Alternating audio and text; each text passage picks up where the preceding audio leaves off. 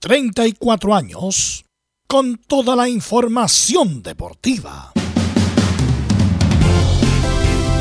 Vivimos el deporte con la pasión de los que saben. Estadio en Portales. Ya está en el aire con toda la emoción del deporte. Comentarios. Carlos Alberto Bravo. Velos Bravo. Leonardo Mora. Camilo Vicencio. René de la Rosa y Giovanni Castiglione. Reporteros, Belén Hernández, Nicolás Gatica, Felipe Holguín, Laurencio Valderrama, Juan Pedro Hidalgo, Rodrigo Jara, Rodrigo Vergara y Alfonso Zúñiga. Producción, Laurencio Valderrama y Nicolás Gatica. Edición, Leonardo Mora. Dirección, Carlos Alberto Bravo. Estadio en Portales es una presentación de Ahumada Comercial y Compañía Limitada. Expertos en termolaminados decorativos de alta presión. Hola, hola, ¿qué tal? Buenas tardes, ¿cómo les va? Ya estamos a 2 de julio del 2022, edición central de Estadio en Portales. Gran actuación de Argentina, el mejor partido de la era Scaloni. Brillante actuación de Di María, Lautaro Martínez de Paul y Messi. Argentina le gana 3 a 0 a Italia. Cumplió el referato chileno, Gilaver, Siman y Río sacan buena nota. Se retiró el mago Jiménez y ahora se va el Piña Villanueva y se va a jugar a la B, a Magallanes ¿Qué pasa en Palestino? Eso lo va a contar, me imagino, Laurencio Valderrama. Fútbol femenino chileno, muy lejos del profesionalismo. Colocó lo uno, la U de Chile 0, sin ambulancia. Jugadora tuvo que ser llevada a un recinto médico en un carro de carabineros de Chile. ¿Hay sanciones para la U por esto? Vamos de inmediato con la ronda de saludos. Está por ahí don Felipe Holguín. Es verdad que está de vuelta Felipe Holguín. Buenas tardes. Muy buenas tardes, Carlos Alberto. Gusto en saludarlo a usted y a todos los oyentes que nos escuchan a esta hora de la tarde, por supuesto, en Estadio en Portales con el informe de la Universidad de Chile. Sí, así es, estamos de vuelta nuevamente y, vamos a hablar todo sobre lo que aconteció, lo que pasó con el tema de la, del fútbol femenino en este clásico entre Colo Colo y la Universidad de Chile en el Centro Deportivo Azul y el tema principal es el foco de la ambulancia. También estaremos hablando sobre lo que dijo Hernán Galíndez sobre la llegada del Memo. Sí, Diego López, el nuevo técnico de la Universidad de Chile y también tuvo declaraciones, por supuesto, el Lolo Reyes eh, ahí con una cadena de, fútbol acá de nivel eh, nacional. Esto y mucho más en Estadio, en Portales. Perfecto, gracias Leo, bienvenido. Vamos con Nicolás Gatica y el informe de Colo Colo. Nicolás, buenas tardes. Buenas tardes a toda la sintonía de Estadio en Portales. Claro, vamos a leer justamente la declaración de Colo o más que la declaración, lo que pasa con Javier Agreda, la jugadora, cuál fue el diagnóstico eso de la jugadora y todo eso. Y también, por supuesto, tendremos declaraciones de Gustavo Quintero sobre lo que espera como refuerzo y la opción del arquero. No dijo derechamente que va a ir por Mauricio Vena, dijo que es una opción. Pero bueno, ahí sabremos en qué está el equipo de Colo Colo. Perfecto, el informe entonces a cargo de Colo Colo, Nicolás Gatica. Belén Hernández, ¿cómo están las novedades? De Universidad Católica, pese que están de vacaciones por esta semana. Buenas tardes. Muy buenas tardes, don Carlos Alberto, y a todos los que nos escuchan hasta ahora. Claro, vamos a estar revisando, bueno, nuevamente vamos a estar tocando el tema del estadio y esta eh, subasta que, están teniendo actualmente para, para recolectar eh, fondos para, para poder eh, hacer el sueño realidad del estadio de, remodelar San Carlos de Apoquindo y vamos a estar escuchando declaraciones del gerente general Juan Pablo Pareja y por supuesto que otros temas también del tema futbolístico. Así que esto y más en Estadio en Portales. Y don Laurencio Valderrama, como siempre, con los equipos de colonias y con todo lo que está pasando con la selección nacional. Laurencio Valderrama, muy buenas tardes. Laurencio. Ahora don Carlos, muy buenas tardes para usted y para todos quienes nos escuchan en Estadio Portales. Esta edición central, en esta ocasión tenemos con el tremendo viaje de la selección chilena rumbo al continente asiático. Por supuesto, son más de 36 horas, van rumbo hacia allá y con la única novedad de, la joya Osorio como el único jugador del equipo de predicción. Tendremos declaración también de Jason Roja al respecto y también estaremos eh, apoyando en varios temas del primer bloque, entre ellos la renovación de Nico Núñez en Magallanes. Y por cierto, en la colonia tenemos con la palabra de Bastián Yáñez, quien se, ilusiona con ser convocado a la selección y, también analiza su presente como uno de los jugadores de la como uno de los jugadores destacados de la primera rueda en el campeonato nacional. Estimas en Estadio Portales. Vamos de inmediato con nuestro comentarista Camilo Marcelo Vicencio Santelice Buenas tardes, ¿cómo le va? Bienvenido a Santiago después de la cuenta pública. Muy buenas tardes, Carlos, para usted y para todos los auditores de Estadio en Portales. Claro, y quería referirme, claro, a lo de mm, eh, Carlos Villanueva, que bien lo está haciendo, bueno, Magallanes en la tabla de posiciones en la primera vez y ahora con esta contratación que sorprende eh, esta salida, bueno, de Carlos Villanueva. Perfecto, muchas gracias. ¿Qué tal, Velus? Buenas tardes, ¿cómo te va? Buenas tardes, sí, eh, va a hablar de muchos temas, obviamente, de lo que, bueno, la verdad yo no sigo, el, tengo que ser honesto, no sigo el fútbol femenino, lo vi por Twitter respecto a los incidentes de ayer, pero hay un problema acá de roles, quién cumple los roles, uno dice que la U tiene que haber puesto la ambulancia, otro dice la NFP, eh, hay intercambio de responsabilidades, pero Felipe Alguín me imagino que trae el detalle de eso, y bueno, el próximo lunes juega la selección chilena para ver cómo, bueno, ha tenido poco entrenamiento Berizzo, pero ya va a hacer un análisis de cómo se para el equipo del argentino. Jugaron varios amistosos el día de hoy, incluido Brasil hoy día que ganó 5-1, así que tenemos mucha información, mucho para comentar. Por lo mismo saludamos a Emilio Freire, Emilio Freise que está como siempre a cargo de la puesta en el aire. Por lo tanto, vamos con Nicolás Gatica que lee titulares. Claro, y comenzamos con los amistosos de la fecha FIFA de este juego, entre ellos, claro, la goleada de Brasil como visita 5-1 ante Corea, el próximo rival de Chile. También en Asia, la selección de Paraguay, ex equipo de Berizzo, cayó por un contundente 4-1 ante Japón. En otro amistoso equipo de Comebol se destaca la visita de Uruguay a México este jueves por la noche. Seguimos con el fútbol internacional y los registros que dejó el título de Argentina en la finalísima tras golear 3-0 Italia en Wembley con el correcto arbitraje de Piero Massa. El equipo de Leonel Scaloni completó 32 partidos invictos con 22 triunfos y 10 empates. Además, Leo Messi logró un récord de 40 títulos en su carrera. Además, Ucrania venció 3-1 a Escocia en Glasgow y avanzó a la final del repechaje europeo al Mundial en una jornada emotiva donde pidieron el fin de la guerra con Rusia. Si Ucrania vence el domingo a Gales en partido único, clasificará al Mundial de Qatar. Ya en el fútbol chileno, justamente la renovación del contrato del DT de Magallanes Nicolás Núñez hasta diciembre del 2024 en el líder invicto del torneo. Además, en la B hubo una igualdad sin goles entre Puerto Montt y Ranger de Talca en Chinquihue. Se destaca la actuación de Mauricio Viana como titular en Puerto Montt. Recordar que Magallanes es el líder y su escolta es San Felipe con 28 puntos. Y la liguilla la disputarán hasta el momento Cobreloa, Ranger, Copiapó y Barnechea. Quienes descienden a la segunda edición profesional por el momento son Recoleta en la tabla anual con 10 puntos y Wanderers en la de promedios. Como decíamos, claro, sin duda la noticia de la última hora en el fútbol femenino chileno y la situación de la jugadora de Colo Colo, Javiera Cres. Tras esto, la ANJUF, Asociación Nacional de Jugadoras del Fútbol Femenino, mediante un comunicado señalaron que es impresentable que un partido del campeonato se haya desarrollado sin la presencia de ambulancia. Siguiendo con el fútbol femenino, la chilena María Belén Carvajal fue designada por la FIFA para dirigir el VAR en el Mundial Sub-20 que se disputará en Costa Rica. Es histórico porque será el primer Mundial femenino en utilizar esta tecnología. En Chinos por el Mundo en México, el club Mazatlán oficializó la salida de su defensor Nicolás Díaz, hermano de Paulo. En el tenis, chileno Tomás Barrio venció 6-2 y 7-5 al alemán Elmar Jupovic y avanzó a cuartos de final del Challenger Poznan en Polonia. Y este viernes, claro, se disputarán las semifinales de Roland Garros de Rafael Nadal ante Zverev y de Marin Cilic ante Casper Ruth. Esto y más en Estadio Portal. Sí, gracias, Nicolás Gatica con los titulares. Pero antes de ir con la coyuntura deportiva, quiero preguntarle a Camilo, ¿cómo fue la jornada de ayer de la primera cuenta, eh, Camilo, del presidente Boric, el día de ayer? Sabes que fue una jornada, mira, relativamente tranquila ya. Eh, hubo más incidente acá en Santiago, de hecho, pues en, la noche. Eso quiero comentar después, sí. Pero dale nomás pero allá en, Valparaíso, por lo menos en los, alrededores, a diferencia de otras veces, no, no hubo problema.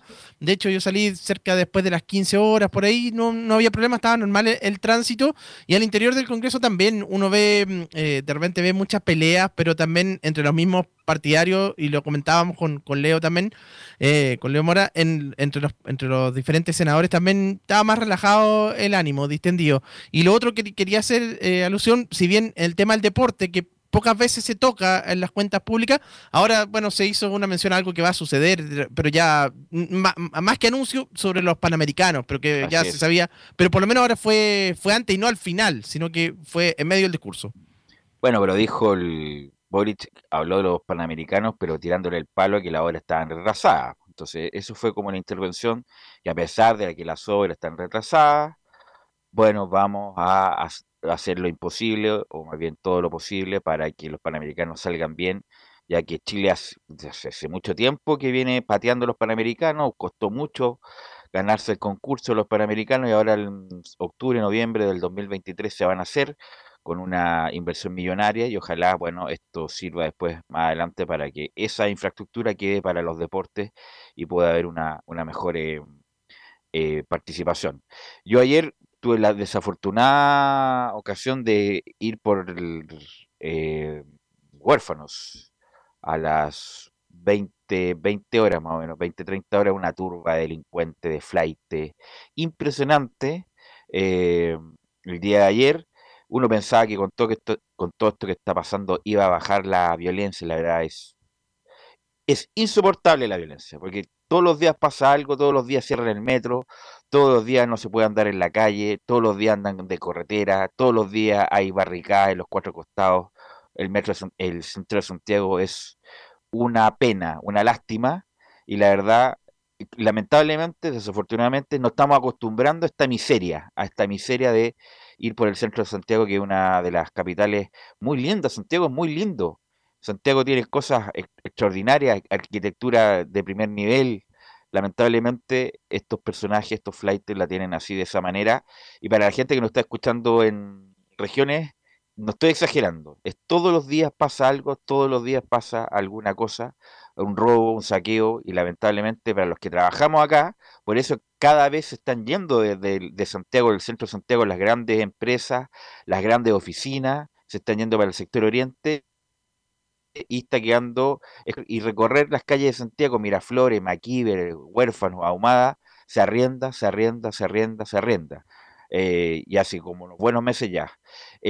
obviamente que uno no le puede eh, reprochar todo a la alcaldesa actual, pero con su discurso tibio, obviamente que invita a muchos, como pasó con los vendedores ambulantes, vamos a regularizar, bueno, la semana siguiente habían 4.000 vendedores ambulantes afuera pidiendo el permiso. Entonces, cuando el mensaje es equivocado, pasa lo que pasa, Ahora, en, lamentablemente, en el centro de Santiago, pues no tenía que decir, porque ayer, justamente con el discurso del presidente Boric, uno pensaba, bueno, se van a calmar estos muchachos, están prácticamente a puertas de aprobar una nueva constitución, el gobierno es, es, como son partidarios de ellos mismos, pero bueno, la violencia sigue Camilo. Lo bueno es que en Valparaíso ayer no pasó porque había una cuestión de seguridad importante ayer. Sí, había un amplio operativo de, seguridad, pero y por eso no, hubo problema en los alrededores, digamos, ahí del Congreso. Así que. Pero, Pedro, bueno, hubo incidentes, Camilo, perdone que lo interrumpa. Yo estoy de acuerdo absolutamente con las palabras de Velo. Santiago es un asco, da pena, da lástima. Huérfano mala, esquina más importante, lo vengo diciendo antes en siete años. ¿Cómo destruyen este país? Y las autoridades que salieron y las que están ahora le brindan todo el apoyo a estos delincuentes, a estos flightes que están ensuciando la imagen de Chile. Es una pena, es una lástima lo que ocurre. Lamentablemente algunos no quieren ver más allá. Espero que las autoridades de ahora tomen medidas realmente importantes para lograr salvar Santiago. Bien lo dice Belu. Todos se van al sector oriente. La plusvalía de la calle era la, la calle más cara de Chile, está en el suelo. Y cuando tú dices, Velo, se arrienda, se arrienda, se. ¿Quién va a arrendar si la inseguridad es total absoluta en el centro de Santiago? Mira, voy a contar una infidencia. Yo fui el. Yo tengo un peluquero amigo eh, que lleva mucho tiempo en el barrio Las Tarrias, lleva como 15 años ahí. Eh, y desafortunadamente se va. Se va porque ya no puede los jueves en la tarde, ya empieza el deseo. El viernes, bueno, el viernes no puede trabajar. Eh, así que tomó la decisión de irse de irse del lugar ahí, eh, a la vuelta del Emporio La Rosa, que está ahí al frente del Parque Forestal, que era un lugar de los más lindos de Santiago, sin duda. Eh, ya tomó, resistió, resistió quebradura de vidrio, que eran ventanales grandes, y le robaron eh, insumo en su momento, le, incluso le, le, robaron su instrumental, tijera y qué sé yo. Bueno, tomó la determinación ya de irse, ya, a contar del próximo mes se va, se va arrendar un, un, local en una comuna del sector oriente. Y así, ese ejemplo, hay muchos más. Pero bueno, vamos con el deporte. Ayer eh, se jugó la final de esta finalísima, esta Copa entre, comillas inventada, pero que tiene algo de... No, no inventada, porque se jugaba el Artemio Franchi antes, justamente Maradona fue el último en ganarla con Dinamarca en Mar del Plata, y ayer ganó Argentina y Laurencio vio el partido, vio, lo comentó también, eh, así que qué mejor que preguntarle a él cómo viste Argentina, porque hoy día vi los programas argentinos en la mañana, era no sé si había amanecido bien o Argentina era campeón del mundo. Estaban festejando como si Argentina fuera campeón del mundo, Laurencio. Bueno, justamente, y eso es bueno de que ocurra también en medio argentino, hay análisis mesurado como el de Diego La Torre, que de inmediato eh, salió a corregir al pollo Viñolo diciendo el segundo tiempo. Y efectivamente, porque el primer tiempo fue muy parejo, con Italia que se instaló en el arco contrario. No se generó ocasiones tan claras, pero sí se instaló en el arco rival y la, y la Argentina con, de contragolpe eh, marcó diferencias, primero con un, con un eh, Leo Messi que anda muy metido, eh, se generó un remate que sacó de Donnarumma y posteriormente tuvo una, un encaro por izquierda y dio una asistencia muy, muy lucida para la, Lautaro Martínez, quien abrió el marcador para la Argentina. Y posteriormente, claro, eh, la Argentina con ese gol manejó los tiempos, el gol en el minuto 28, manejó los tiempos y en el minuto 45 vino también un saque largo del, del Diego Martínez, él aguantó el Lauta, eh, eh, Lautaro Martínez, y dio el pase en profundidad para que Di María, con su estilo, los goles a los cracks que hace de, Vaselina, muy similar al gol que hizo en la final de Copa ante, ante, Brasil, claro, y ahí marcó el 2 a 0. Y el tercero, en el, bueno, y en el complemento, claro, ahí se cimenta un poco el comentario de los argentinos, porque fue inmensamente superior el cuadro de la Argentina, tuvo cinco o seis ocasiones clarísimas de gol, entre ellas tres de Lionel Messi, que eh, contuvo muy bien el portero eh, Gianluigi eh, Donnarumma. Y cuando la Argentina era muy superior y, el 2-0 era un resultado eh, exiguo para la inmensa superioridad en el segundo tiempo, recalcamos eh, y lo subrayamos, vino el tercer gol en una jugada, claro, fue, fue muy divertida porque oh, y, muy curioso, porque Messi todo el segundo tiempo buscó su gol, de hecho el mismo lo reconoció después en el post partido de que, de que quizás debería haber dado paso en alguna jugada, y lo cierto es que casi le quitan la pelota y en, el rebote lo toma Pablo Dybala, que había entrado en el segundo tiempo y marcó de zurda el 3 a 0. La Argentina mostró un muy buen nivel, por algo lleva 32 partidos invicto, eh, sin embargo, obviamente saben en la interna de la Argentina que falta para el Mundial. Y un pequeño acápite para eh, Piero Massa, que nació muy cuestionado, pero que tuvo un correcto arbitraje, mostró cuatro tarjetas amarillas, tres para Italia y una para el cuadro em, de la Argentina, y quizás se le puede eh, cuestionar un poco que pudo eh, haber expulsado en el primer tiempo a un jugador de Italia, que fue el, Leo Bonucci, claro, porque se podría haber revisado ese codazo en el primer tiempo, porque claro, él va en la disputa es del balón, pero abre los brazos, le mete el codo eh, a Messi, eh, cae al piso, lógicamente eh, los argentinos furiosos reclamando, pero en mi criterio está bien la tarjeta de amarilla y podría haber No, Laurencio Piero Massa, como, como lo mencionamos ayer con el Rosa, esta se la va a contar a los nietos. Arbitré la final. Sí, se la a Italia con Argentina en Wembley, le traje un regalito, eh, no, no la cuenta nunca más. Ojalá, bueno, por el bien de él, ojalá tenga, tenga nivel para arbitrar, no sé, por finales de ayer que fuera a ir al Mundial, pero con el nivel actual de Massa, como lo comentamos ayer, no había por dónde Carlos Alberto y Camilo que más arbitrar un partido así. Y las cosas de la vida, las oportunidades hay que aprovecharlas. Sí. Sí, sí, eh, una, una, una, una, última cosa antes de que comenten los muchachos. también los jugadores colaboraron bastante, digamos, hay, que decirlo. No, eh, no, se tiraban, no simulaban. En el segundo tiempo hubo un conato nomás por una tarjeta eh, que puso Piero Massa, pero en realidad, en general, fue un partido bastante limpio también y los jugadores colaboraron bastante. ¿Qué partido más hermoso viendo Argentina? Yo vi el partido. Italia, claro, los primeros 20, como dice mm, Laurencio, llegó, pero no le hizo daño. No se acercó nunca al pórtico de Martínez. Dice que los equipos, azules, los equipos azules no hacen daño últimamente.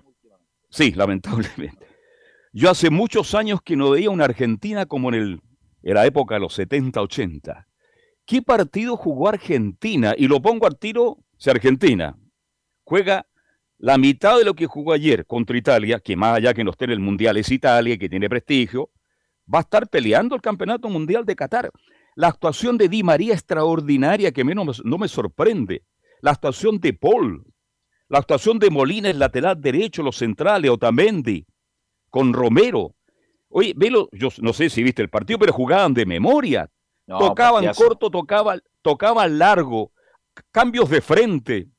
Como dice Laurencio, Argentina puede haber ganado ayer 5-0 este partido y nadie dice nada. Y aquí me quiero detener. Yo creo que Messi es uno de los mejores jugadores del mundo.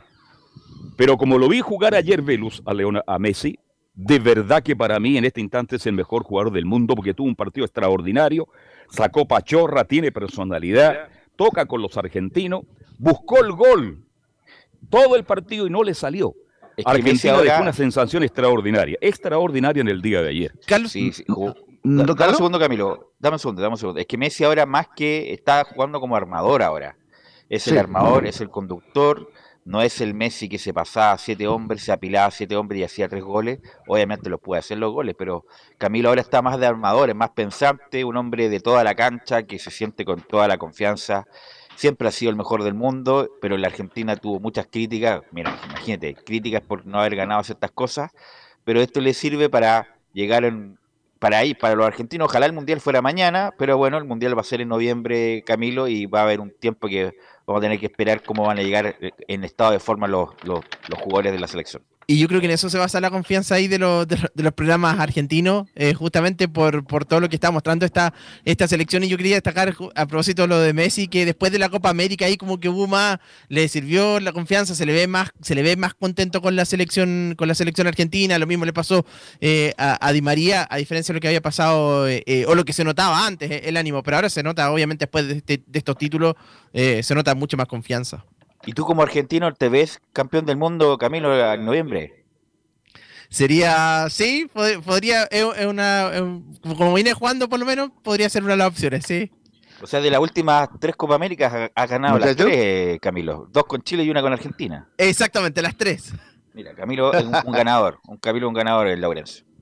No, eh, complementarle un, par de cosas que se dijeron harto en, los distintos paneles argentinos. Claro, por un lado, eh, sí, esta Argentina viene jugando muy bien, con mucha confianza. Recordemos, eh, fue un catalizador ese título de Copa América el año pasado porque Messi no había ganado nada con Argentina. Entonces, justamente de, desde ese momento, Messi se suelta y la Argentina también. Pero también otra cosa, con, complementando un poco con lo que decía Carlos más temprano mucho, hay, algunos comentaristas también que comparan esta Argentina con la de Biel antes del Mundial 2002. Esa Argentina incluso le ganó a la misma Italia en el Olímpico de Roma. Esa Argentina jugaba muy bien, pero claro, eh, después tuvo el fracaso lamentablemente, eh, para lo que también seguimos eh, al profe ese fracaso lamentablemente en, el Mundial del año 2002 y por ende algunos prefieren la mesura con este con esta Argentina que está haciendo sensación, pero que le falta, faltan varios meses para el Mundial de Qatar.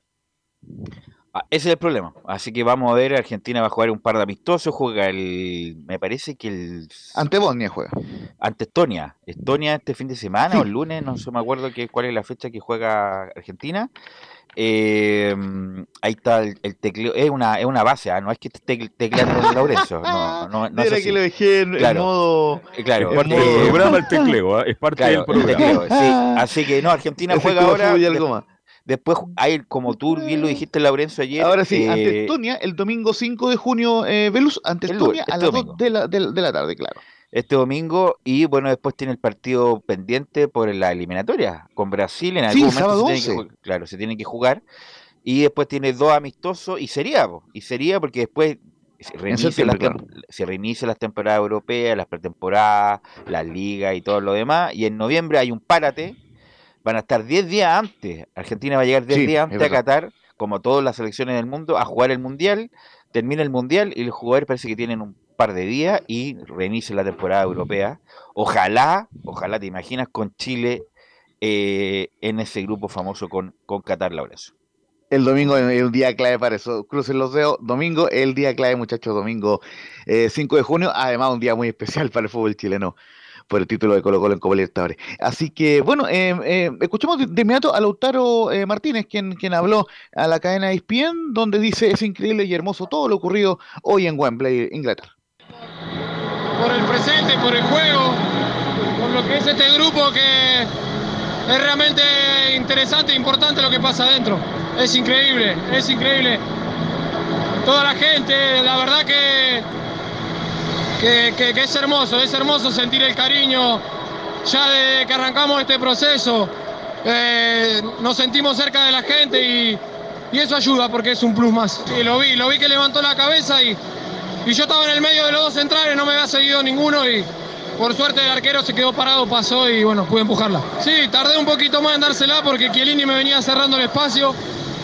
Pero antes que quede fuera de juegos pude metérsela y bueno, después todo él el gol. Sería, sería hermoso, pero tenemos que ser conscientes que todavía falta un par de meses y que todavía tenemos que seguir corrigiendo muchísimas cosas. Esa última declaración que dijo Lautaro Martín, el compañero de Alexis y de Vidal aún en el Inter, eh, justamente va en, alusión al entusiasmo que, mostraba el periodista y la prensa argentina sobre el hecho de que falta poco para el Mundial y, ahí puso paño frío Lautaro Martínez, así que en ese sentido viene el delantero argentino ahí que, que marcó un gol y dio una asistencia en el partido ante, los, los italianos. Gran partido Lautaro Martínez. Bueno, lo vamos a dejar hasta aquí con Argentina y Italia, que bueno, Argentina gana hasta el final y levanta una nueva copa. Pero bueno, Chile también tiene amistoso internacional, juega con Corea del Sur, Corea del Sur, porque Corea del Norte, Chile, no sé si ha jugado alguna vez con Corea del Norte, me parece que no, con este muchacho tan simpático que es, ¿cómo se llama el, el, hombre de Corea del, Norte, Camilo? Un. Kim, Jong-un, muy simpático ese muchacho. Eh, bueno, va a jugar con Corea del Sur el lunes y tenemos declaraciones, Laurencio, en atención a lo que viene.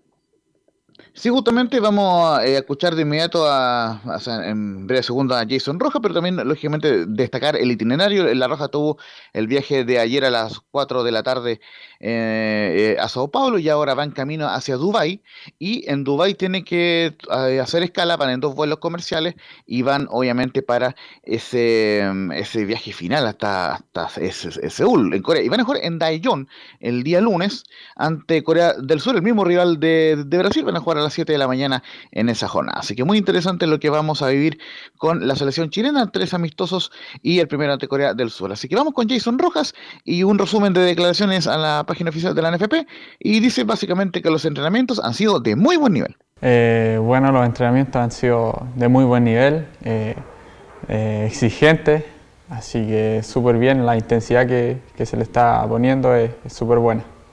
Sí, por supuesto que a cualquier jugador le, le ayudaría a crecer y, animarse a tener más ganas de, seguir logrando cosas.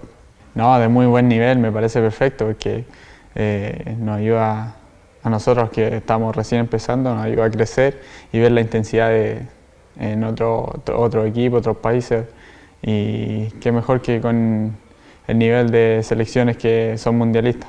Sí, por supuesto que eh, emociona y uno siempre quiere, quiere llegar a la selección y trabaja día a día para poder estar acá, así que con muchas ganas de, poder seguir, seguir dejando, dejando una, una buena expresión y seguir aquí en la selección. Esa es la palabra de eh, Jason Rojas, eh, muchacho, uno, de los eh, eh, jóvenes valores de esta selección chilena que se metió justamente en la última nómina ahí con Oscar Opazo, con el mismo Fernando De Poli, con Alex Ibacache, quienes ya obviamente se han sumado todos, están en este viaje rumbo hacia el continente asiático para esta importante gira que empieza el día lunes, muchachos. Sí, hay una cantidad de bajas importante, ¿ah?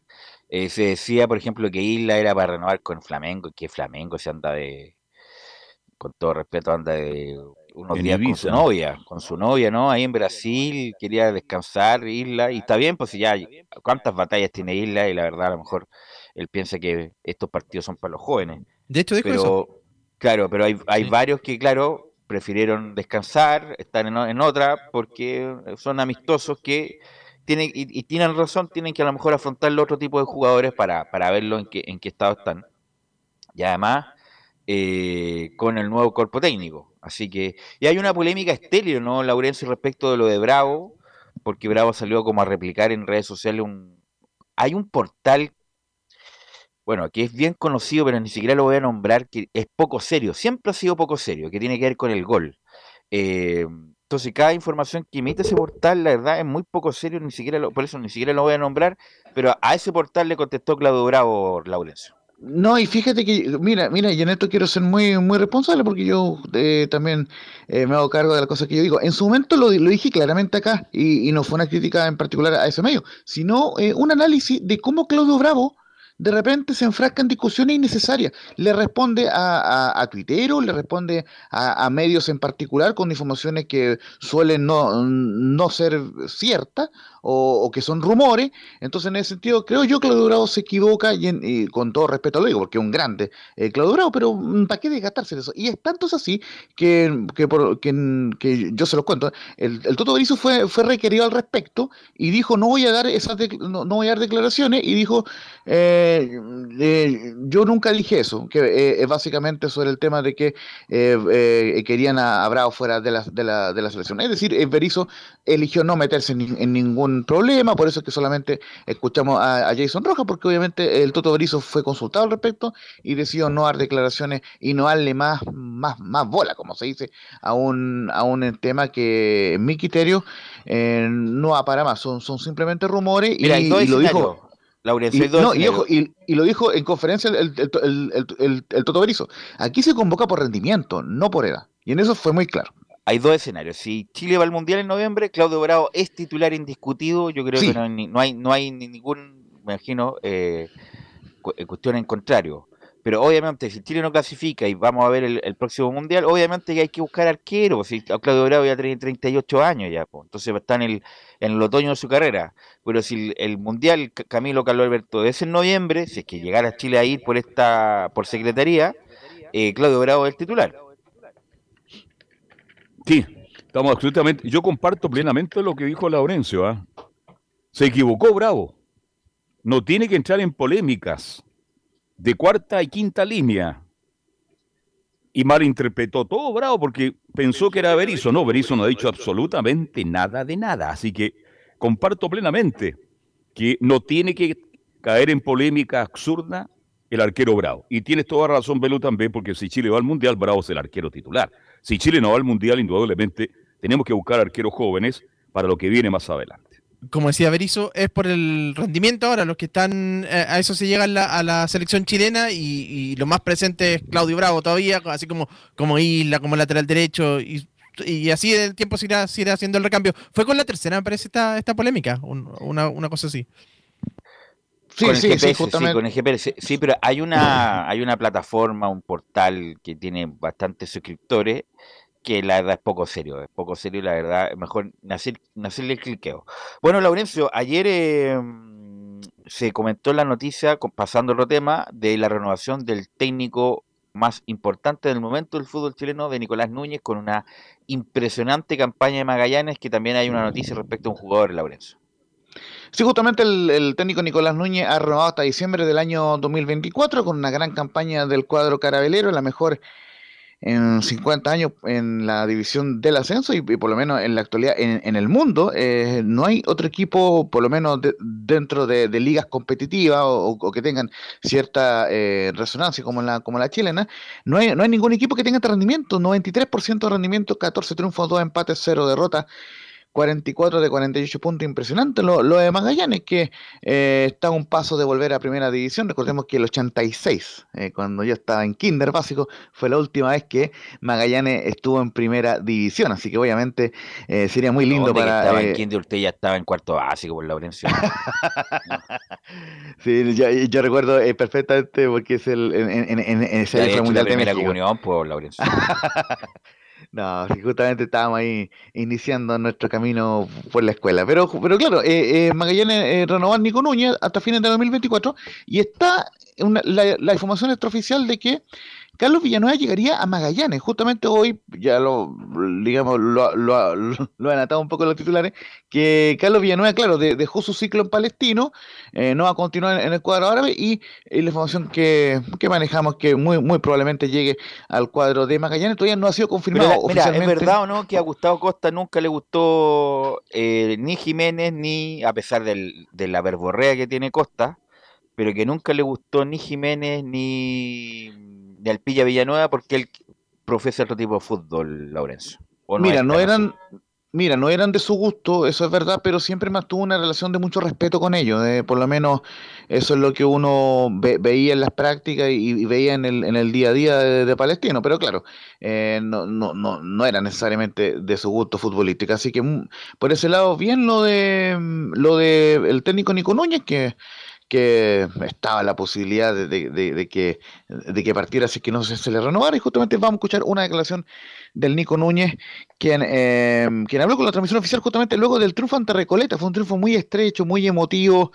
Eh, le costó mucho a Magallanes vencer al colista al campeonato y, dice, en cuanto a, los números que indicábamos recién, y el líder invicto con 42 de 46 puntos posibles, que más que los números nos da satisfacción la forma de jugar. Sí, son. El otro día lo dije cuando me preguntaban atractivos los números, pero siento que, lo más importante y la que a nosotros nos da mucha más satisfacción es que el equipo tiene una forma de jugar, la respeta y eso es sustento para, las campañas, para los números. Después los números vendrán acompañados, uno nunca se los espera así, es verdad, pero también tenemos muy claro que, eso es externo, lo que nos ha llevado a, a por consecuencia, tener esos números es el rendimiento, el foco de cada partido y los muchachos lo han, lo han hecho increíble. Así que felicitaciones a, ellos por esta primera rueda y nos queda una segunda rueda muy, muy dura, pero que, tenemos mucha ilusión de lo que podamos hacer. Con la distancia que hay, Lorenzo, de Magallanes y los demás, con los puntos que hay de distancia, me imagino viendo los partidos pendientes que tienen, tendrán algunos, ¿en qué fecha más o menos podría subir Magallanes? A ver, eh, estamos en la fecha 17. Magallanes técnicamente podría subir cerca de la fecha 24 porque recordemos que entre medio hay fecha libre, hay varios equipos que tienen fecha libre, y ojo, San Felipe, que es el más cercano a perseguidor, tiene dos partidos pendientes, uno de ellos ante Wanderers, así que eh, podría perfectamente quedar a 10 puntos de Magallanes, pero si, si Magallanes sigue con este tranco, que también es bastante difícil, pero, pero lógicamente se puede dar, sigue con este tranco, podría ser perfectamente campeón en la fecha 24 eh, aproximadamente, recordemos que son 32 fechas, eh, sumando el tema de los partidos de, de, de, las fechas libres, 34 fechas, pero cada, cada equipo juega 32 partidos. Así que cerca de la fecha 24 podría eh, Magallanes estar subiendo, si que sigue con este tranco eh, súper ganador. Así es, que de no pasar nada extraordinario, Magallanes va a estar en primera división el próximo año y va a jugar con, bueno, con los con todo el equipo que están en primera división, incluido obviamente los grandes. Vamos, gracias a Laurencio, vamos a ir a la pausa, Emilio, y volvemos con la U, con Colo Colo, con Católica y con todo el informe.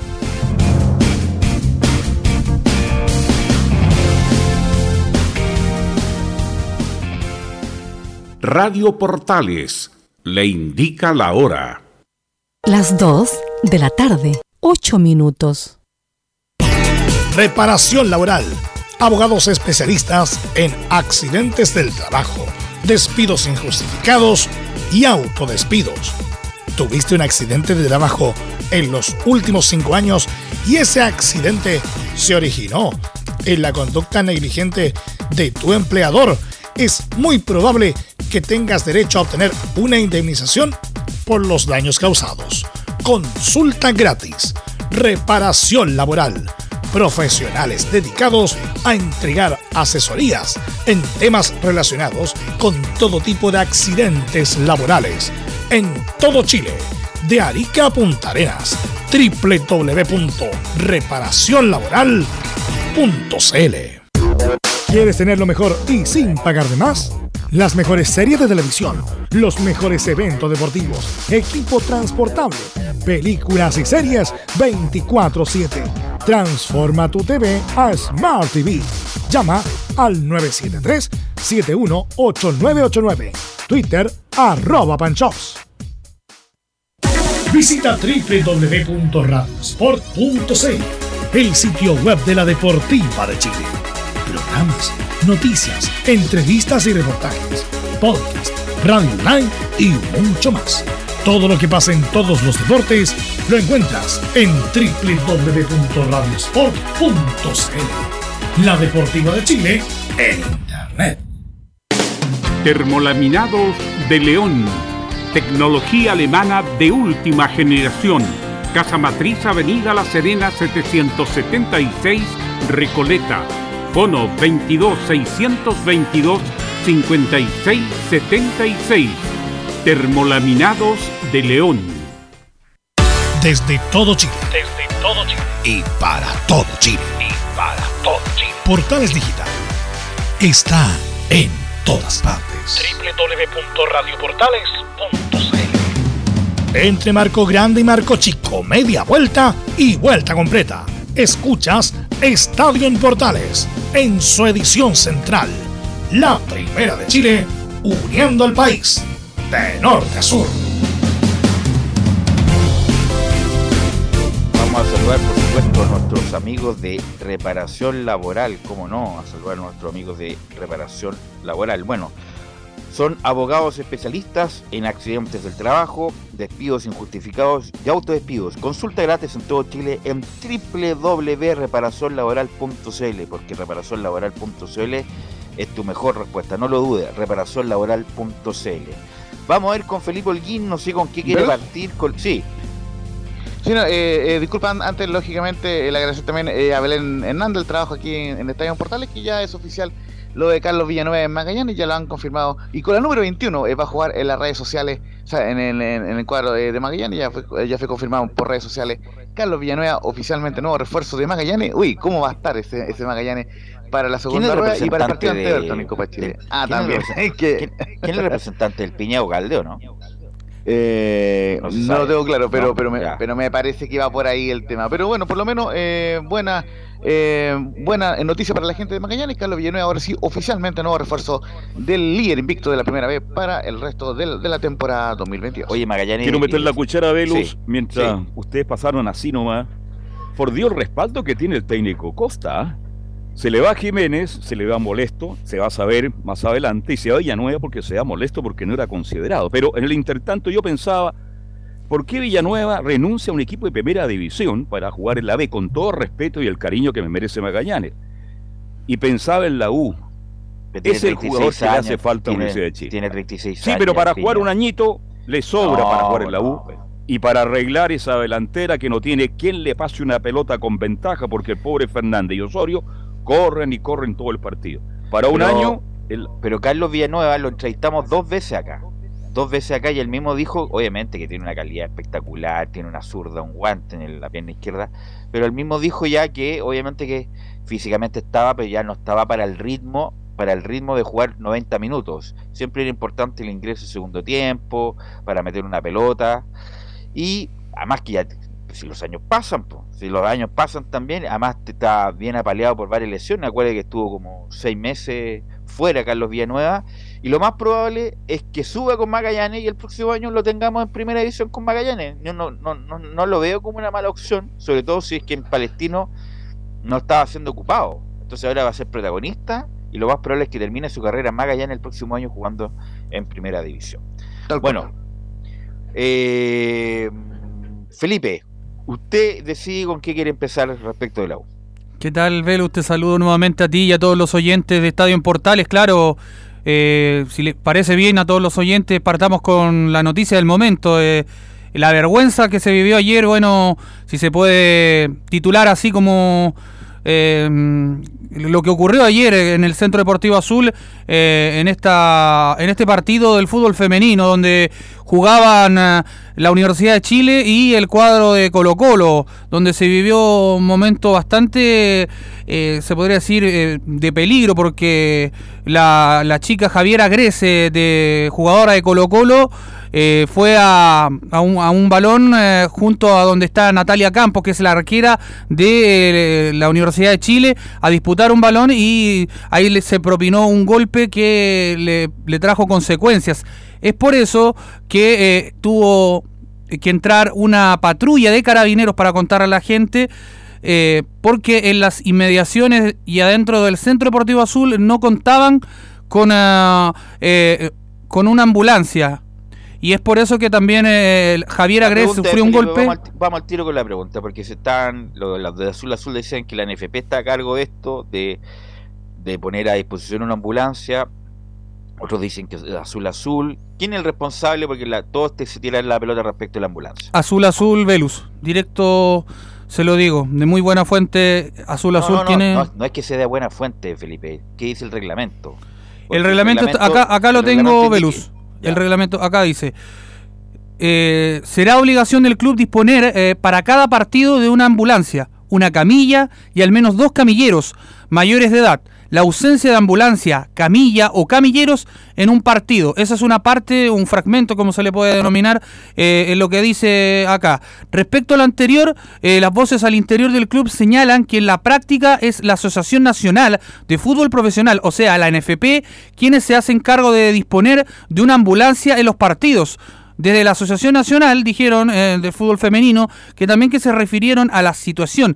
Exigimos a las autoridades correspondientes y responsables eh, por lo ocurrido que esta lamentable situación sirva como antecedente para que no se vuelva a ocurrir y dice acá, eh, es imperativo que eh, se asegure la integridad física de las jugadoras, tanto en los partidos oficiales como en los entrenamientos, Velus.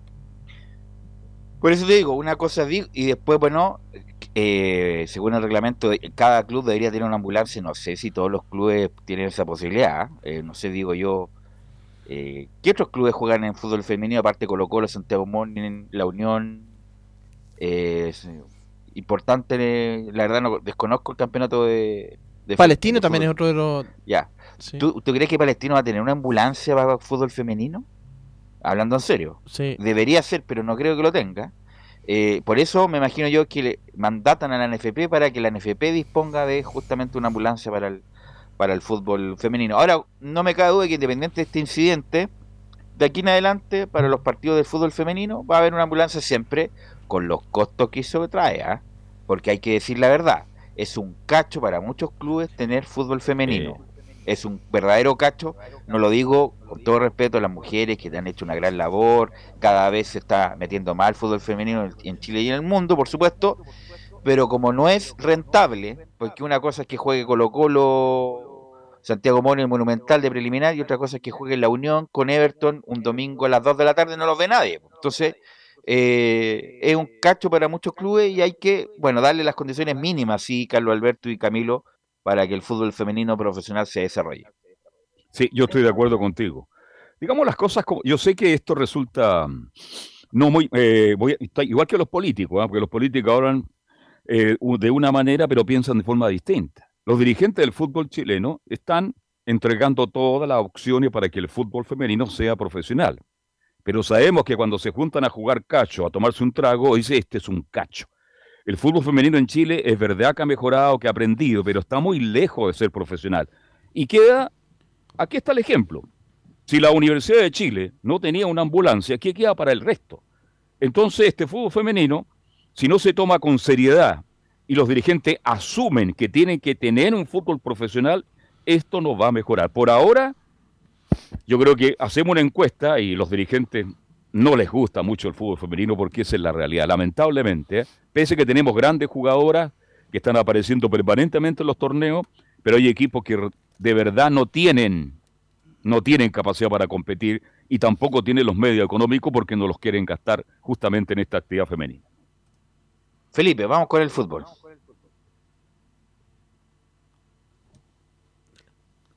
Felipe. Se fue Felipe, ¿o ¿no?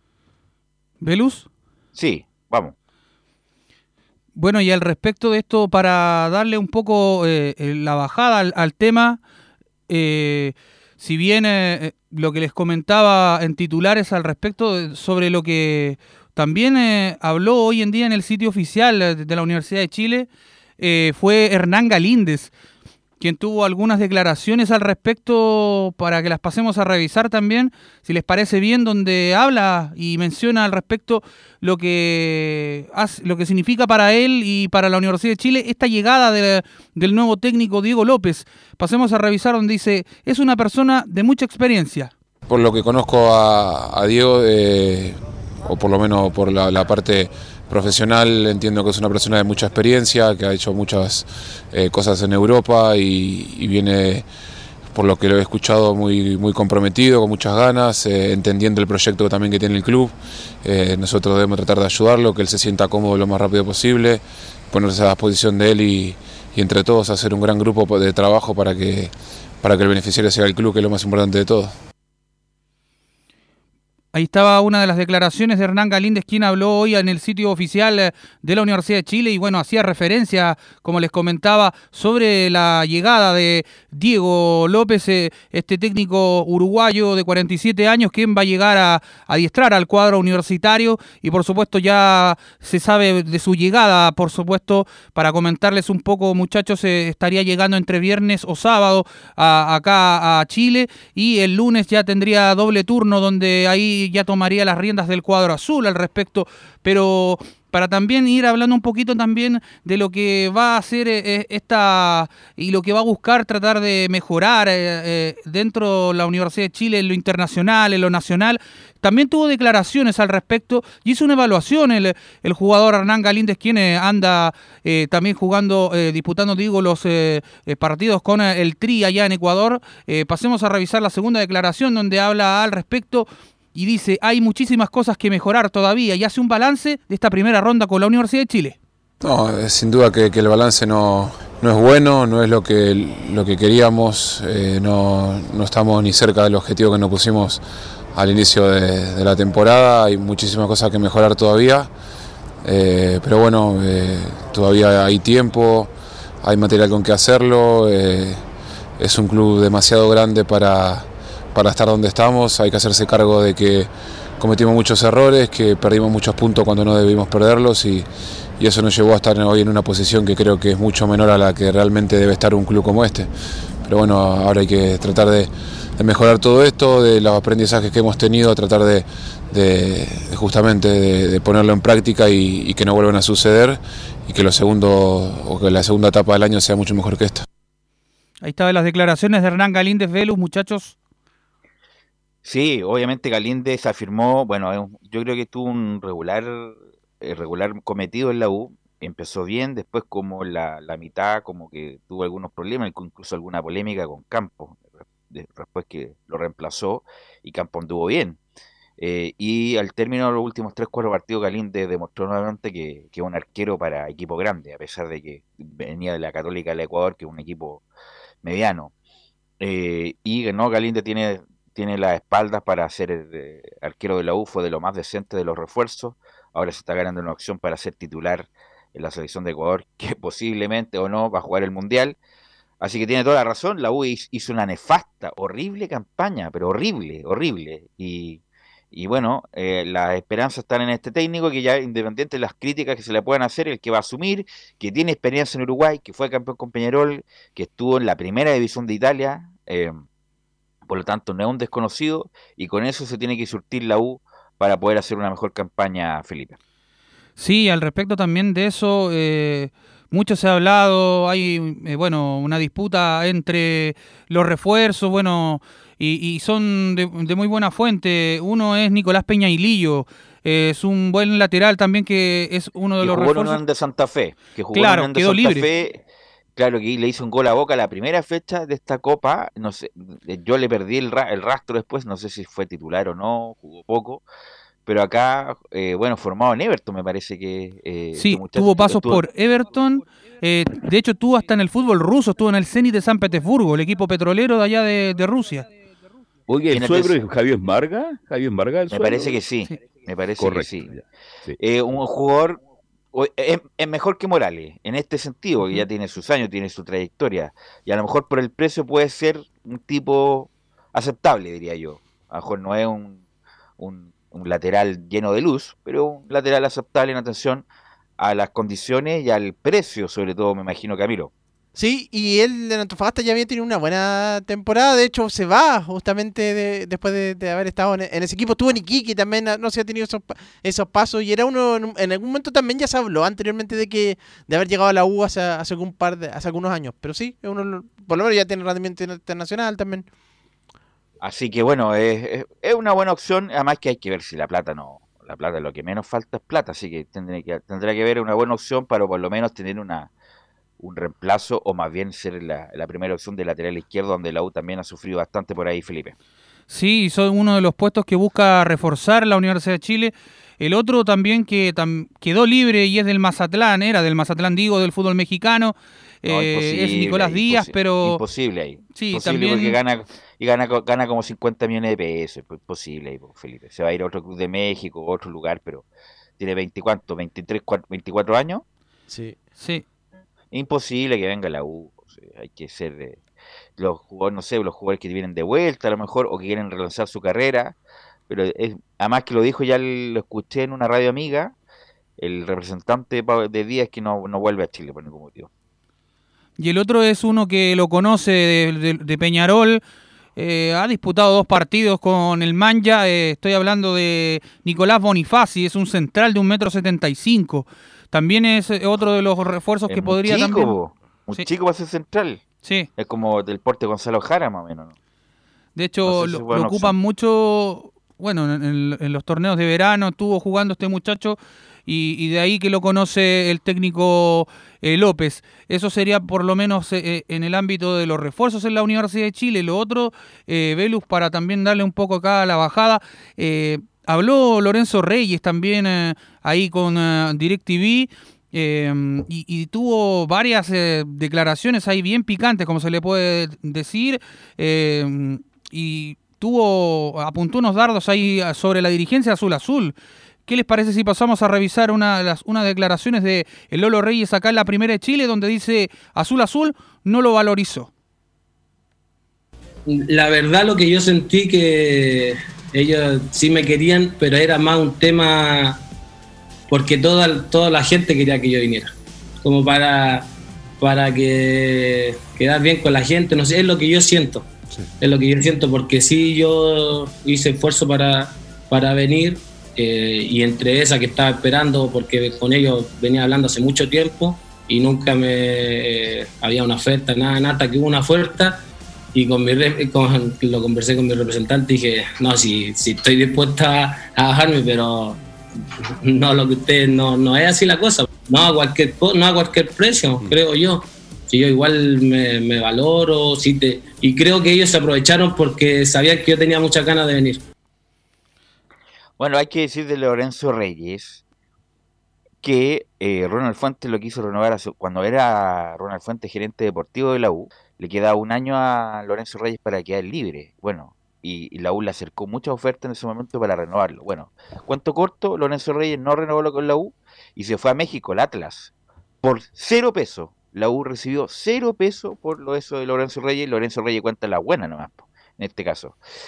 No obstante eso, la cuestión futbolística, Lorenzo Reyes juega 10.000 veces más que Seymour y que Brum. Lo agarran, lo agarran así, les ponen una juguera y, y Lorenzo Reyes juega mucho más.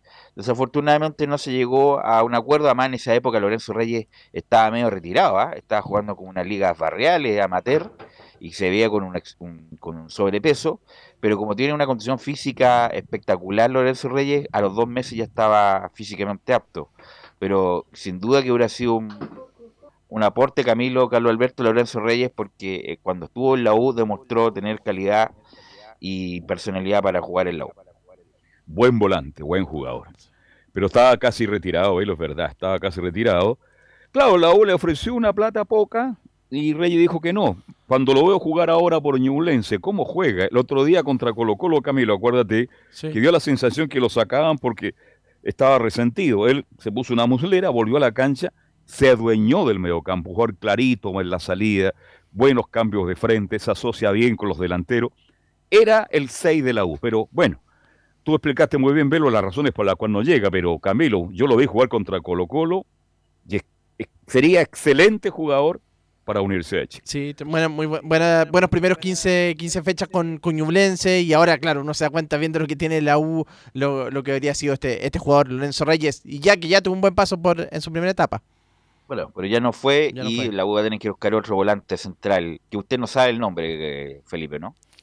No, por ahora no. Se ha hablado mucho eh, del Ertora, pero no eso de humo solamente. Para serle sincero, no. eh, hay- todavía se está buscando ese volante que necesita la U tanto. Y bueno, la saga central también que pide a gritos dos zagueros podría ser, porque con Carrasco, que yo creo que ya que se le va a vencer la carta del Blooming. Recordemos que le pertenece el pase a- al cuadro boliviano. Y bueno, eh, sacar al otro muchacho Tapia también, que yo creo que hacen agua la defensa de la U. O sea, No, pero Tapia no lo van a echar porque es chileno y tiene contrato por tres años, así me que va a quedar ahí Tapia. no, me refiero a que haga banca por último o que puedan... eh, que... No, no, no, pero va a estar ahí, va a estar, los dos Tapia van a quedar y Carrasco quieren mover porque además es extranjero. Entonces, y Brum no sé de dónde le va a sacar rendimiento López. Digo López que a Brum yo no le veo nada, ni siquiera en mi equipo de liga lo pondría, a menos que falte uno porque está lloviendo y no, no- no hay nadie, lo pongo a Brum ahí de, para completar. Claro. Y bueno, ya para terminar el informe del día de hoy, en este día tan frío acá en la capital, bueno, la Universidad de Chile solicitó al Estadio Ester Roa de Concepción para el duelo ante Colo Colo solo que se juegue eh, con público azul el día 31 de julio. Eso sería Velus para el día de hoy, ya cerrando el informe de la Universidad de Chile. Ok, gracias Felipe, muy amable. Vamos a ir a la pausa, Emilio. Volvemos con Colo Colo, con la Católica y con las colonias de Emilio Freisa.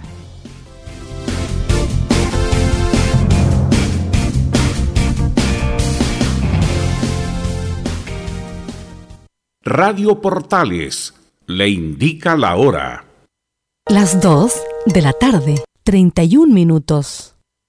Lleva al siguiente nivel tus eventos, ceremonias, conciertos y potenciando tu audiencia con DS Medios. Servicio de transmisión de TV en circuito cerrado y vía live streaming HD. Tecnología de punta y un equipo profesional nos permiten realizar transmisiones sin cortes y con la más alta calidad. Cotiza ya ingresando a www.dsmedios.cl. Visita www.radiosport.cl, el sitio web de la Deportiva de Chile. Programas, noticias, entrevistas y reportajes, podcast, radio online y mucho más. Todo lo que pasa en todos los deportes lo encuentras en www.radiosport.cl. La Deportiva de Chile en Internet. Comercial IAC y Compañía Limitada. La mejor calidad mundial en laminados decorativos. Comercial IAC y Compañía Limitada es Pertec en Chile. San Ignacio 1010. Santa Rosa 1779, Avenida Mata 446 y Portugal 501. Comercial IAC y Compañía Limitada es Pertec en Chile.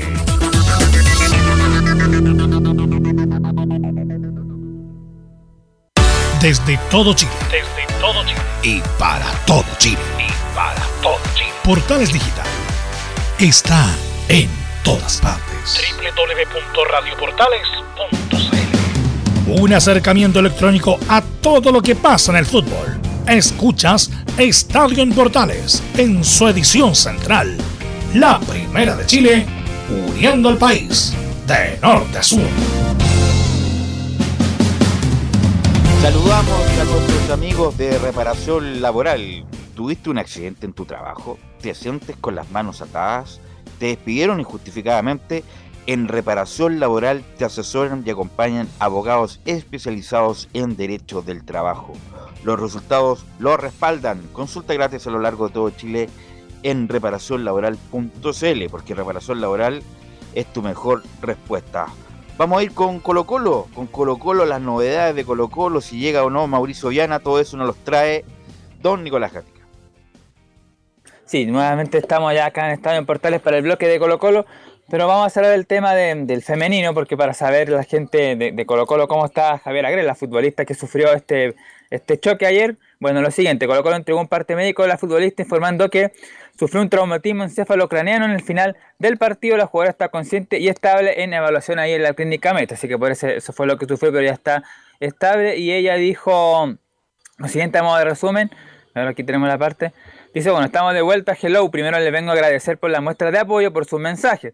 También contarles que me hicieron exámenes y están todos bien. Estoy hospitalizada por el tema de que perdí un poco la memoria y por los goles, golpes, pero estamos bien, que es lo importante. Y lo último que dice ella, eh, hay chica Gres para rato, así que vamos nomás. Eso, le mando un beso y un abrazo desde acá y cuídense. Muchas gracias por todos los quiero y gracias por su cariño. Así que ahí están, por lo menos ya los jugadores están en buenas condiciones y podría volver ya en los próximos días. Así que por ese, por ese lado ya todo ok, y ahora por supuesto la parte futbolística del, primer equipo, claro, aquí vamos a escuchar la palabra ahí de, de Mauricio Viana, un medio, que también lo reproduce DirecTV Sport, pero también vamos a contrastarlo con lo que dice Gustavo Quinteros, que habló en TNT Sport, el medio que recordemos hizo una encuesta y eligió a Gustavo Quinteros como el mejor técnico del semestre, de hecho en el equipo ideal creo que hay 7 u 8 jugadores de Colo Colo más el, más el entrenador y, y- como justamente como eso, como el mejor entrenador hablaron justamente con el técnico Gustavo Quintero y le preguntaron derechamente por, por el tema del arquero Viana y él dijo que era una opción, no la tiró así como que va a ser el, el- el que va a llegar al equipo de Colo Colo, pero dice que lo están viendo a él, a Viana y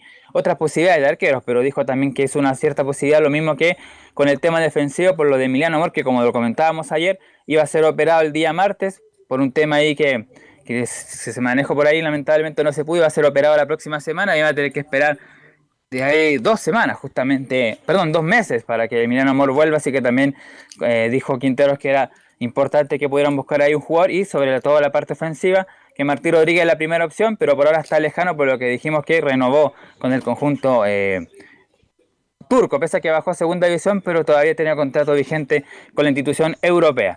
Y vamos a escuchar de inmediato al, al principal protagonista, justamente ahí al portero Mauricio Viana, en el medio puntero izquierdo que reprodujo ahí, como decíamos, DirecTV Sport.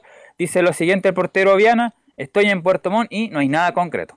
Eh, No sé lo mismo que tú, los rumores, eh, pero yo estoy acá, estoy en Puerto Montt y, mi cabeza está 100% acá. En ningún caso fue mi último partido, no, no hay nada concreto, nada, nada que tú no sepas, no hay nada. Así que, eh, como te digo, me voy estos días libres, voy a, ver a mi familia, eh, a la gente que amo y después volver el lunes con las pilas renovadas para, para encarar el segundo torneo. Por supuesto, siempre es importante eh, el trabajo que se refleje en, que est- estar en nombre, en, carpeta de, los equipos de Santiago, así que o, cualquier equipo de primera división. Así que contento por eso, obvio, y, agradecido al grupo que me hizo reencantarme con el fútbol.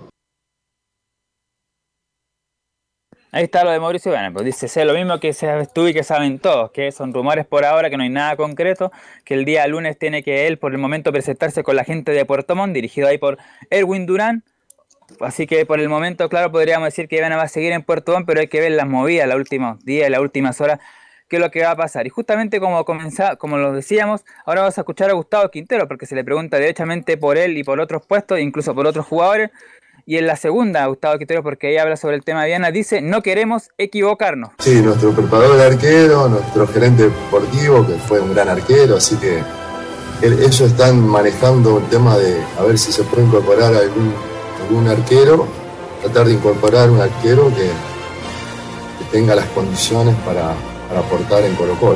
No, es fácil, vamos en busca, Viana es una opción, podría ser una opción, y hay otras también que se está, mane- está manejando. Después, bueno, se decidirá, ¿no? Porque en esta, en esta ventana tenemos tres incorporaciones. Entonces, tenemos un defensor central lesionado, tenemos un arquero lesionado. Entonces, hay que pensar bien, no equivocarnos. Y si no es Viana, ¿quién podría ser eh, Nicolás Gatica? Otro nombre que se esté viendo. No hay nombres concretos, como lo dice ahí el técnico Gustavo Quintero, es justamente Daniel Morón, que es el gerente deportivo y como todos saben, conocedor del puesto obviamente, el qué mejor que Daniel Morón para buscar justamente el, el- el idóneo, el portero idóneo, o quién sabe si se mantiene a Carabelli, pero lo más probable es que no, aunque Brian Cortés di- dijo ahí en una declaración que él podría estar perfectamente para el partido frente a Inter de Porto Alegre de fin de mes. Nico. Mandó un recado ahí eh, eh, Cortés, sí, Laurencio. No, justamente por la info que manejamos, que me hemos ido cotejando por interno también con, con, eh, con Chemo Roja, bueno, y en el trabajo ahí ya está prácticamente listo. Es Mauricio Viana en, en el cuadro de Colo Colo, pero lógicamente para no en- entorpecer lo- los detalles de la negociación, eh, negó ahí eh, el tema de Colo Colo, pero, pero claro, y de hecho más, lo buscó la, la transmisión oficial, porque recordemos que Puerto Montt empató 0-0 con Ranger, fue buena figura el portero Viana, y no quiso conversar con los medios, y su compañero, el capitán de Puerto Montt, dijo que, claro, ellos sabían del interés de, Colo Colo, pero que por ahora estaban enfocados en Puerto Montt. Es, decir, es casi un hecho que, que Mauricio Viana parta a Colo Colo, es, cu- es- es cuestión de horas o, o- o de días para que pueda llegar al cuadro popular. La Dos pregunta cosas, es, Laurencio, vale decir, sí, perdón, Belu, este, dos cosas, vale decir, este, a Quintero no le gusta Carabalí, Porque los médicos de Colo fueron categóricos. Puede en los próximos 28 días está de vuelta Brian Cortés para jugar. Entonces está buscando una alternativa. Eso quiere decir, yo no sé hasta cuándo tiene contrato Carabalí, que tiene físico, pero que comete errores. El técnico no le tiene confianza al segundo arquero de Colo Colo. Eso La pregunta es. Laurencio, es, ¿lo de Viana será hasta fin de año o será un año mínimo? Esa es una muy buena, buena pregunta. Ese eh, detalle no lo, no lo tenemos cotejado, pero eh, por, eh, por las condiciones que se estaría contratando eh, a Mauricio Viana, debería ser hasta por lo menos eh, mediados del, del, del próximo año. Pero, pero claro, hay que ver bien el, el tema, claro, hay que ver bien el tema eh, del contrato, porque claro, eh, Colo Colo en un comienzo quería a Gabriel Arias, pero eh, la cláusula de rescisión es, es muy al- es muy alta, es imposible ir, ir por Arias en este minuto, por ende eh, tuvieron que obligadamente buscar en el mercado chileno y, y- y la opción más viable era Viana, que ojo, me parece que Morón lo conoce de la época que Basay tuvo en Wanderers, así que en ese sentido por ahí puede estar el nexo Ah, también puede ser. con Viana. Así que en ese sentido, por lo menos es es cosa eh, es de hora, por lo menos, si no pasa nada raro, Mauricio Viana de, de- será el próximo arquero de Colo Colo. Y al margen de la lesión de Cortés, Colo Colo necesita, necesita un arquero. Un eh, segundo, un, un segundo así como lo tiene Católica con, como Católica con Peranich, eh, Colo Colo uno que esté, que esté a la altura. Sí. Haciéndole, claro, haciéndole por lo menos cosquilla, eh, que no sé, como pasó con el año pasado con Pinto y Cortés, porque Pinto, insisto, a pesar de algunos errores, eh, incluso fue titular en algunos partidos Nicolás Gatica. Claro, y de hecho, siguiendo con el tema del arco, eh, bueno, las declaraciones que dio el portero Brian Cortés justamente a Mega Deportes, el señor en medio probablemente está en escrita, por eso no, no tenemos pero dice lo siguiente, bueno, pero recuperarme bien, me quiero enfocar en eso, apunto a la sudamericana, ojalá llegar bien, vamos avanzando espectacular sin ningún dolor hasta el momento. Después dice, Dice, hay posibilidades de jugar con Inter, estoy hablando con los médicos, Roberto Wilson Cheire, que me operó, estamos motivados e ilusionados, pero hay que ir con calma, con mucha tranquilidad y dando todo de mí en la recuperación. Además, sobre Viana, justamente el que va a llegar, según ahí lo, lo que tenemos ahí, dice, no sé nada de lo que ha salido, el grupo que tenemos es espectacular, lo he dicho un par de veces en redes sociales.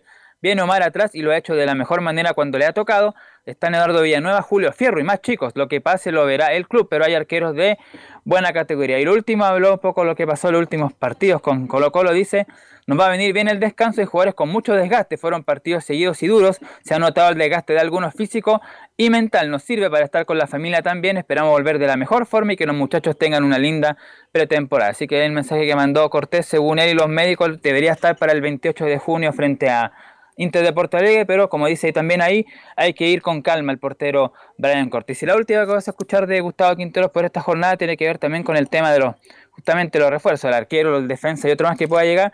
Dice Quintero la primera, en esta ventana quiero incorporar tres jugadores. Estamos ahí en eso. Lo que pasa es que nosotros ya queremos ahora en esta ventana, al menos la idea que tengo es incorporar tres que se puede incorporar y ya quedarnos con todo el plantel para este año y para el siguiente. Me parece que uno tiene que pensar a mediano y a largo plazo, eh, ajustar o fortalecer, agregar algunos puestos y bueno, esta lesión de Cortés nos cambia un poquito a lo mejor. eh, algunas cosas nos puede cambiar un poquito la idea que teníamos al comienzo, pero bueno, estamos en eso, tratando de solucionar. Se puede incorporar un arquero más y por el, o sea, por el temor de que a lo mejor Brian no pueda llegar entero a, a los partidos de Copa, a los partidos, bueno, a los partidos de, digamos, de la Copa Chile es difícil que llegue, pero partido de Copa si llega, llega muy justo y no sé si va a estar bien. Entonces te- tenemos que tener por lo menos dos arqueros o tres arqueros, en este caso sería de buen nivel para afrontar Sudamericana, Campeonato Nacional y Copa Chile.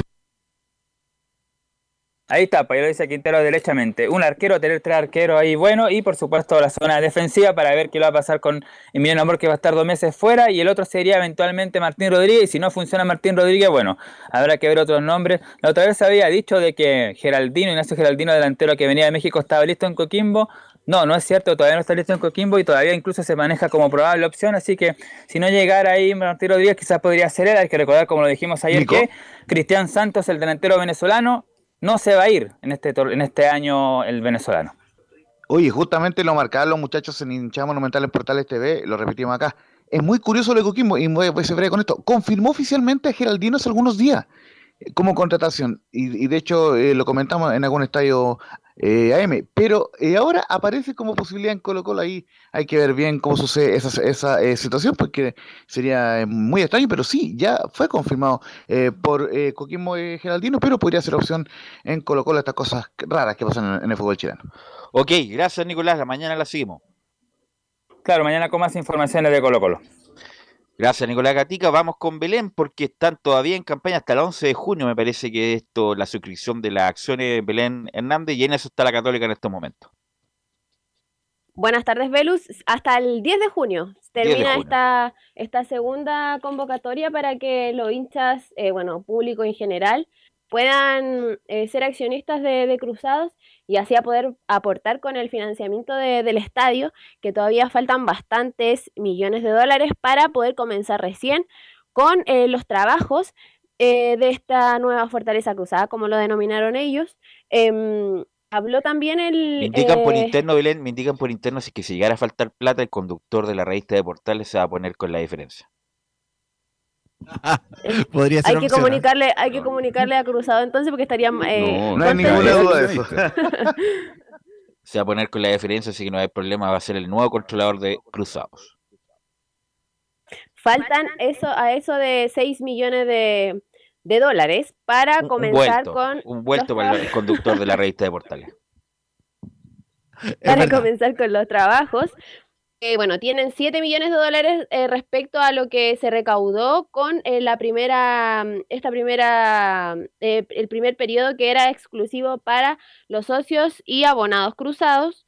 Este, bueno, habló también el, el gerente general de, mm, de Cruzados, Juan Pablo Pareja, y mencionó que su- eh, la, opción que, que- tenían respecto a, cerrar el estadio y que estuviese listo para los Juegos Panamericanos, eso ya no es opción, porque el estadio todavía va a estar disponible en los primeros partidos de, de la segunda rueda, tanto en Copa Chile, Copa Sudamericana y el campeonato local, por lo que estaría listo en el primer trimestre del año 2024.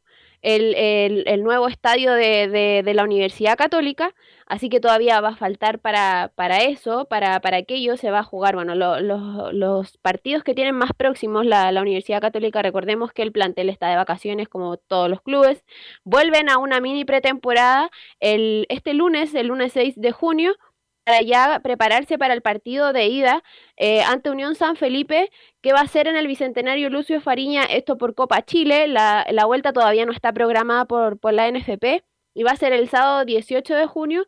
El otro, otro duelo que, que van a tener importantísimo para los cruzados, que va a ser ya eh, la- el torneo internacional, la Copa Sudamericana, que va a ser ante Sao Paulo. La ida es el 30 de junio, que es el jueves, es un jueves a las 20.30 horas chilenas, 21.30 horas en Brasil. Y esto se va a disputar también en San Carlos de Apoquindo y la vuelta va a ser el 7 de julio, jueves 7 de julio a las 20 a las 20:30 horas también allá en Brasil en el Estadio Morumbí.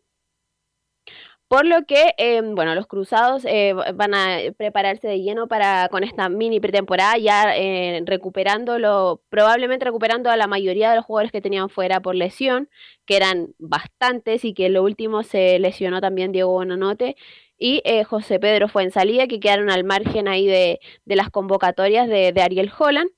Y respecto a, a los jugadores que eh, podrían salir y que podrían seguir jugando en primera división, porque que recordemos que en el en la- las reglas de, de la NFP son 360 minutos que tienen como máximo los jugadores para jugar em, y pueden emigrar a otro equipo eh, de primera división y los que han jugado menos de 360 minutos en la Universidad Católica hasta ahora fueron, bueno, son eh, Fabián Orellana con 225 minutos, Sebastián Galani con 187, Clemente Montes con 126, Bruno Bartichotto con 125, Aaron Astudillo con 103, Lucas Melano con 102 minutos, Nicolás Peranich que jugó recién el primer partido a los 90 minutos, Yamil Asad 84 minutos y César Munder con que ha, disputado solamente 4 minutos y de los de estos jugadores que eh, podrían salir em, y que es lo que se ha estado hablando también es, en, el, ta- en estas últimas horas han sido Sebastián Galani y Bruno Bartichotto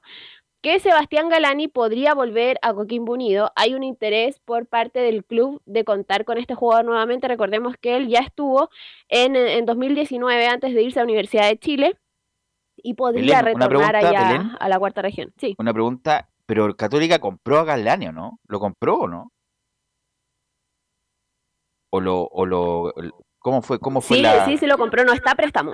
ya, o sea, le compró por dos años, me parece que fue el contrato, y, y lo quiere mandar de vuelta, es como raro, ¿no, Camilo? A Galani que, que independiente que a lo mejor no ha jugado todo lo que él pensaba, pero por lo menos al- a, cumplir el sentido de, de, de, de renovar centrales, jugó Galani, jugó al lado de Saavedra, jugó, y no, lo, no ha sido un desastre como para, me imagino yo, mandarlo a, a préstamo.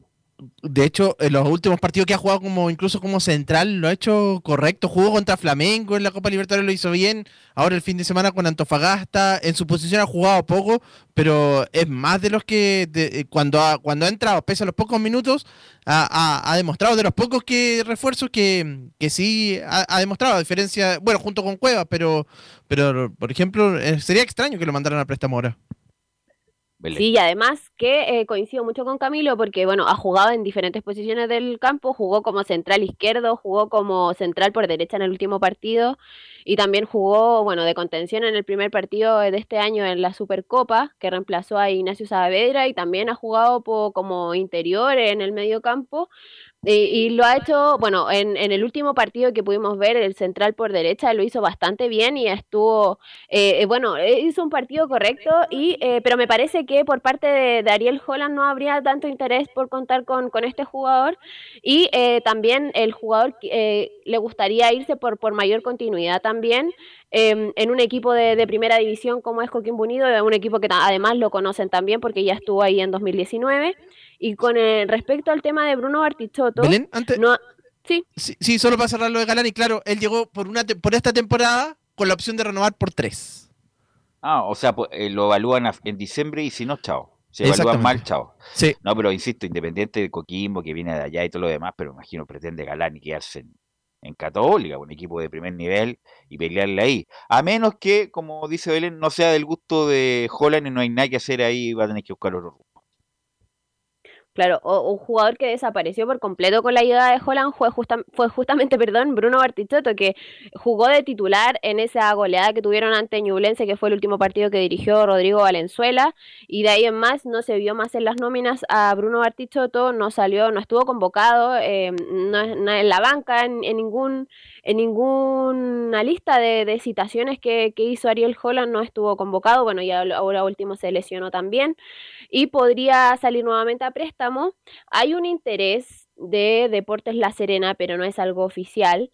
Y em, así que podría eh, salir nuevamente ahí el jugador. Recordemos que estuvo, tuvo paso en, en Palestino y era titularísimo en, en ese, en ese equipo.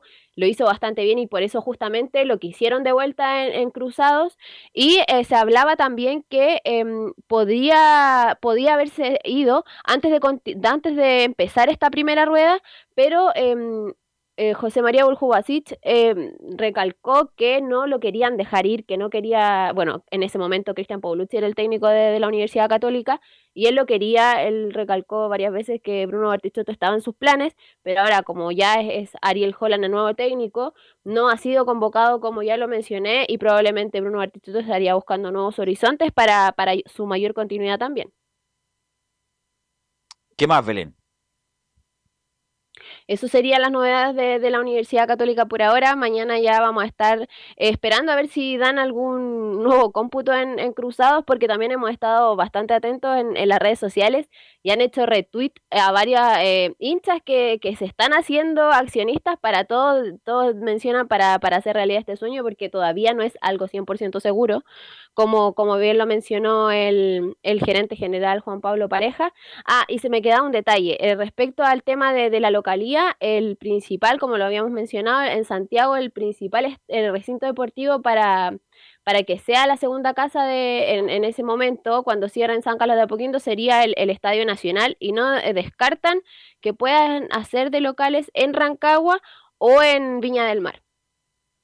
Ok, gracias Belén. Mañana la seguimos con el cómputo de la Católica.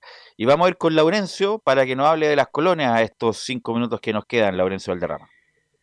Sí, por supuesto, y complementando un poco lo que decíamos en el primer bloque sobre eh, la salida de Carlos Villanueva de Palestino y la llegada al cuadro de Magallanes, ya en confirmación oficial por parte del cuadro carabelero. Aquí les voy a leer un- el comunicado de Palestino despidiendo al Piña Villanueva. Dice el Club Deportivo Palestino, informa que de mutuo acuerdo se puso fin anticipadamente al contrato del jugador Carlos Villanueva. Queremos agradecer públicamente a Carlos por los casi dos años que estuvo en nuestra institución, donde disputó 62 partidos y marcó 10 goles, y por bri- brindarnos momentos que quedarán grabados para siempre en la historia de Palestino. Recordemos que el Piña eh, fue, mm, eh, digamos, anunciado en julio, pero recién fue oficializado en octubre del año eh, 2020. Recordemos que tuvo ahí un problema para salir eh, del fútbol árabe y finalmente se, se demoró en ser confirmado, pero igualmente hizo ahí un buen tándem con, el, con su gran amigo, con Luis Jiménez, quien se retiró eh, del fútbol hace algunas semanas y eso también en cierto modo eh, gatilla esta decisión de salir también del Piña Villanueva. Así que muy, muy bien por el, por el Piña, que marcó buenos goles en Palestino, pero que no se pudo conciliar con algún título en el cuadro árabe, a diferencia pero de lo que fue Luis Jiménez, que fue regaló- en, en la Copa Chile. Villanueva, Carlos Alberto nos regaló muchas pinceladas de talento y de buen fútbol. Exactamente. Extraordinarios jugadores para ir a ver.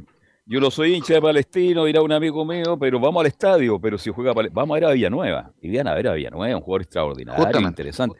Ahora, se va a Villanueva, se fue Jiménez. ¿Y quién llega a Palestino, Laurencio? Ese, ese es el tema, que aún eh, no ha llegado ningún jugador y, y ya está complicado el tema para contratar en este minuto en Palestino, pero lógicamente lo vamos a ir ampliando en las próximas ediciones de Estadio Portales. Y vamos a escuchar, eh, el, el, eh, Camilo, eh, vamos a, a Ah. escuchar brevemente a, a Carlos Villanueva, quien a mí me extrañó la, la forma que se despide, fue muy escueta, pero bueno, vamos a escucharlo al Piña, dice en declaración al sitio oficial de Palestino, estoy muy agradecido por estos dos años en Palestino.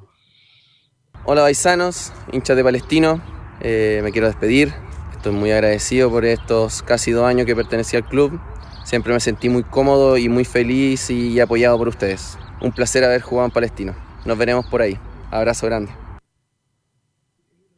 Esa fue la escueta declaración de Carlos Alpiña Villanueva, un gran jugador, pero que, claro, como bien lo decía Velo, eh, no, no encajó 100% ahí en el, en el, en el esquema de Gustavo Costa. Costa, sí, un jugador extraordinario de azurda, espectacular, panorámica, visión y bueno, eh, jugó estos mes, estos dos años en Palestino, Camilo. Sí, es que en esa posición, ahora último le estaba dando, tenía, eh, parece otros jugadores de, puede ser diferentes características, tenía Mauro Más Díaz. Sí, exacto. Y Pardo me parece que es otro jugador que llegó este año, entonces tenía como, eh, como varios. Eh, Franco Pardo estaba en la defensa, sí, eh, eh, Camilo, pero sí usaba mucho a Jonathan Benítez también en, en esa, posición como un poco más para el, el ida y vuelta, por eso es que costaba que, que Carlos Villanueva jugara como titular. Pero claro, tenía a Mauro Díaz, que fue el que dio más minutos ahora en el último tiempo.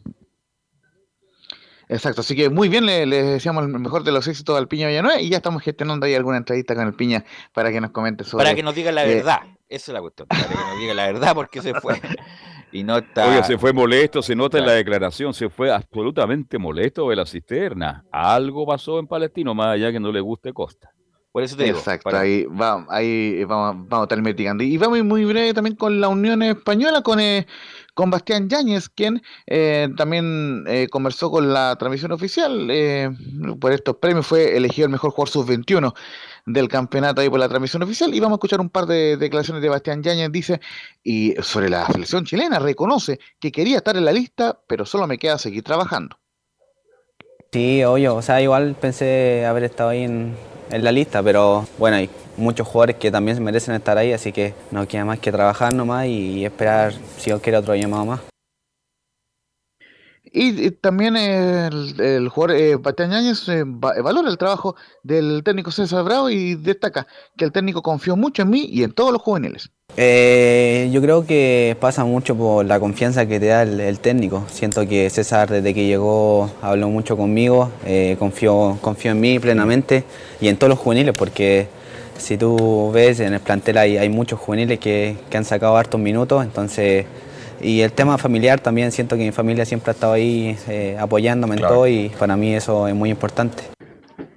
Y la última que vamos a escuchar de la Unión y de Bastián Yáñez es sobre el campeonato, que están líderes junto a Colo Colo y Ñublense, dice que hemos competido de igual a igual. Sí, obviamente. Siento que este campeonato lo hemos llevado de, de muy buena manera.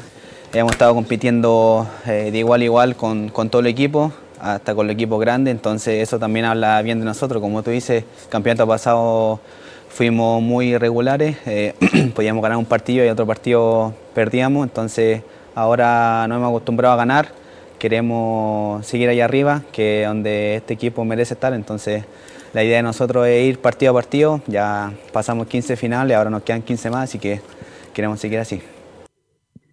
Esa fue la palabra, muchachos, de Bastián Yáñez. Y recordemos que la Unión tiene que jugar llave y de vuelta ante Deportes Ovalle, el cuadro de la tercera división dirigido por Ricardo Rojas, el 19 de junio en la ida a las 6 de la tarde. Y ojo, vuelve al campeonato el, fin de semana del 3 de julio ante Palestino en la cisterna. Ahí, tendremos un clásico de colonias justamente entre Palestino y la Unión Española, muchachos. Ok, gracias Laurencio, muy amable. ¿Algo más, muchachos, para terminar? Sí, se estaba hablando la Conmebol Velus, también replicar una idea como la de Europa que se estaba disputando la Liga de las Naciones eh, para los partidos amistosos. Así que se está, se está Pero lo, eh, evaluando acá en Sudamérica. lo que entendí es la participación de los equipos sudamericanos en la Oh. National League allá en Europa, para, que, para no perder Sí. ese roce con los equipos europeos. Pero bueno, ¿algo más? Nada. No, eso. Ok, ok, gracias muchachos, gracias a todos los que participaron, gracias Emilio por la puesta en el aire. Nosotros nos encontramos mañana en otra edición de Estadio en Portales.